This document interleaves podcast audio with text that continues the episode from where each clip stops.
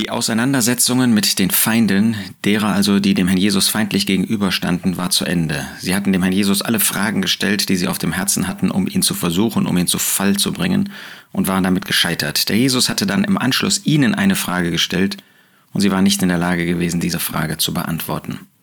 Dann hat der Herr Jesus, wie das am Ende von Markus 12 uns berichtet wird, eine Gegenüberstellung vorgenommen derer, die sich Volk Gottes nennen, derer, die viel von sich hielten als Theologen der damaligen Zeit, der, die Führer des jüdischen Volkes, und denen stellt er gegenüber diese arme Witwe und zeigt, was der wahre Charakter eines gläubigen Überrestes ist.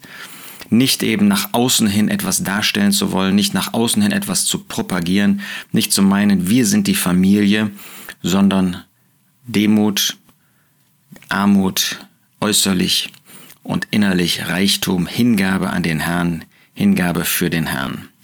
Und dann folgt im Markus Evangelium die zweite große Rede des Herrn Jesus. Wir haben gesehen, dass er der Prophet ist. Er ist nicht nur der Knecht Gottes in diesem Evangelium, sondern er ist auch der Prophet Gottes, derjenige, der die Worte Gottes spricht. Immer wieder haben wir gesehen, dass er gesprochen hat, dass er gelehrt hat. Im Vergleich zum Matthäus-Evangelium werden uns nicht so viel die Inhalte seiner Lehren gezeigt, aber dass er gelehrt hat. Markus 4, zeigt uns, wo er die Evangel äh, wo er die Gleichnisse vorstellt, dass er der Prophet ist, der auch in einer Art prophetischen Weise eben durch diese Gleichnisse deutlich macht, was Diener hier auf dieser Erde in einer Zeit der Verwerfung zu erwarten haben. Und hier jetzt in Kapitel 13 finden wir die prophetische Rede dieses Evangeliums. Man muss diese prophetische Rede in Markus 13 den prophetischen Reden in Matthäus 24 und 25 und Lukas 21 gegenüberstellen. Letztlich geht es offensichtlich um dieselbe Art, die, dieselben Inhalte, aber die Zielrichtung und die Ausrichtung ist doch total unterschiedlich.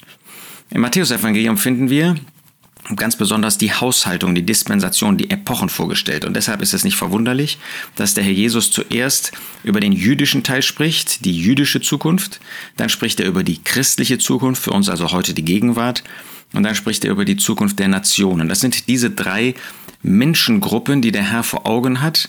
In der heutigen Zeit gibt es die Versammlung Gottes und sie wird gebildet aus solchen, die ehemals Juden und ehemals Heidennationen waren und sie bilden jetzt die Versammlung Gottes. Davon spricht der Herr Jesus in Matthäus 24, 25 nicht, sondern er spricht von den Christen, weil er uns unter der Verantwortung sieht. Und als Christen sind wir eben solche, die, egal ob wir ursprünglich Juden oder Nationen waren, uns zu Jesus Christus in der Zeit seiner Verwerfung hier auf dieser Erde bekennen.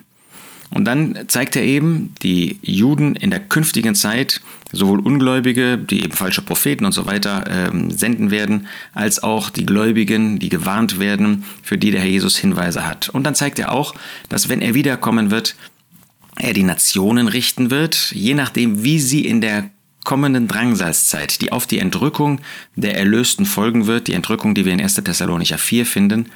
Und da zeigt er, wie eben diese Nationen dort gehandelt haben, ob sie die jüdischen Sendboten, die jüdischen Missionare aufgenommen haben, ihnen geholfen haben. Damit haben sie erwiesen, damit haben sie offenbart, dass sie neues Leben besitzen, dass sie in das Reich hineingehen dürfen.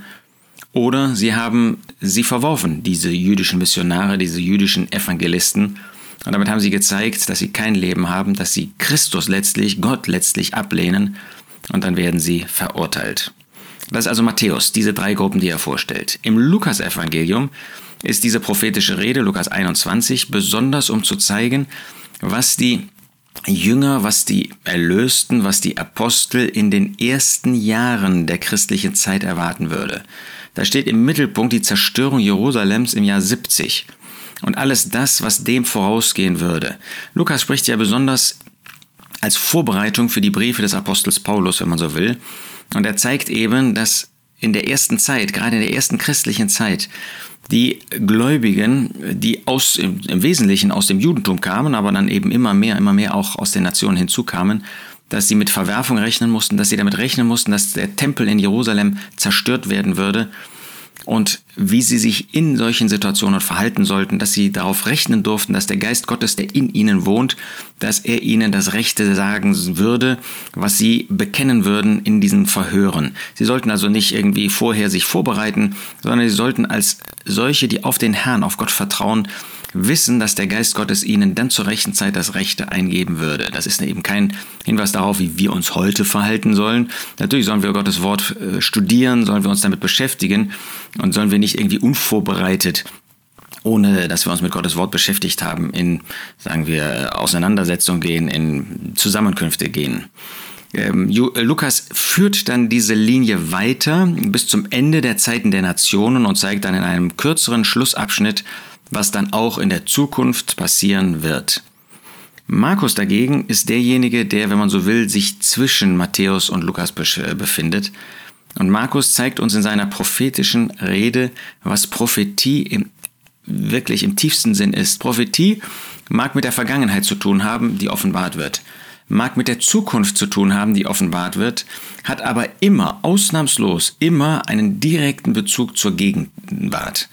Und das ist das, was Markus jetzt besonders auszeichnet, dass er sozusagen die Rede des Herrn aus der Gegenwart Gottes, das ist der Prophet, so wie bei Elia und Elisa es zweimal jeweils heißt, dass sie vor dem Herrn standen, dass sie vor dem Herrn waren, dass sie in Gemeinschaft mit dem Herrn waren, so spricht der Herr Jesus in die Zeit in der Gläubige leben, egal zu welcher Zeit das ist.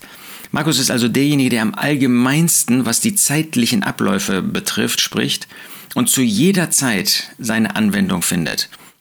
Natürlich nimmt auch er Bezug, wir werden das dann sehen, auf die Zeit der Drangsalzzeit und nennt da auch Merkmale, aber bis zu diesem Punkt und selbst danach sind seine Bemerkungen oft so grundsätzlicher Art, dass wir sie immer wieder auf uns und unser Leben, egal ob wir jetzt im 21. Jahrhundert leben, ob man im ersten Jahrhundert nach Christus lebte oder ob man in der Drangsalzzeit leben wird, da kann man diese prophetischen Worte des Herrn Jesus auf sich anwenden.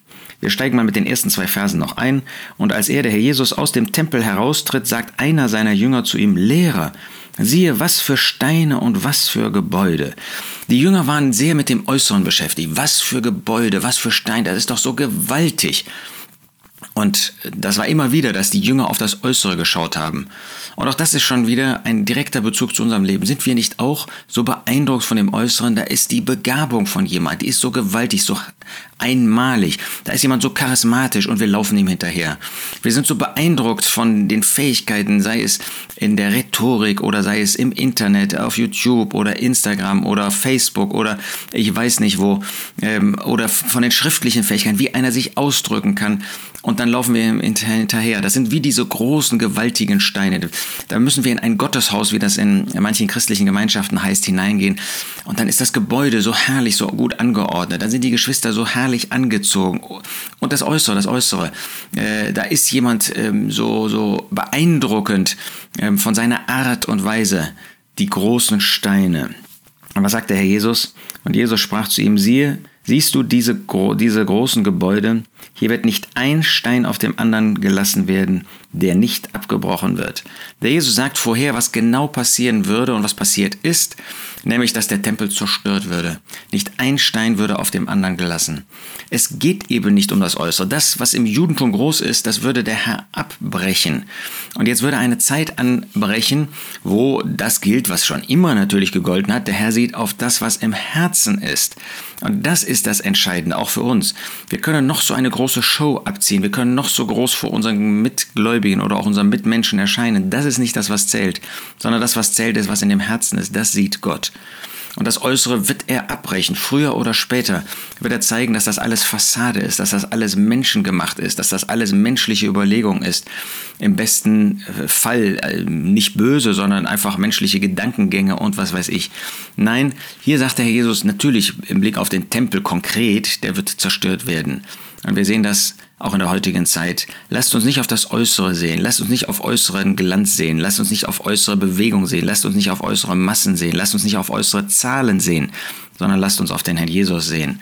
So spricht der Herr Jesus in unser Leben, in unser Herz, in unsere örtlichen Zusammenkommen, in die Gemeinden, in die Versammlungen hinein und fragt uns, was ist unser Augenmerk, worauf achten wir, was ist uns wichtig.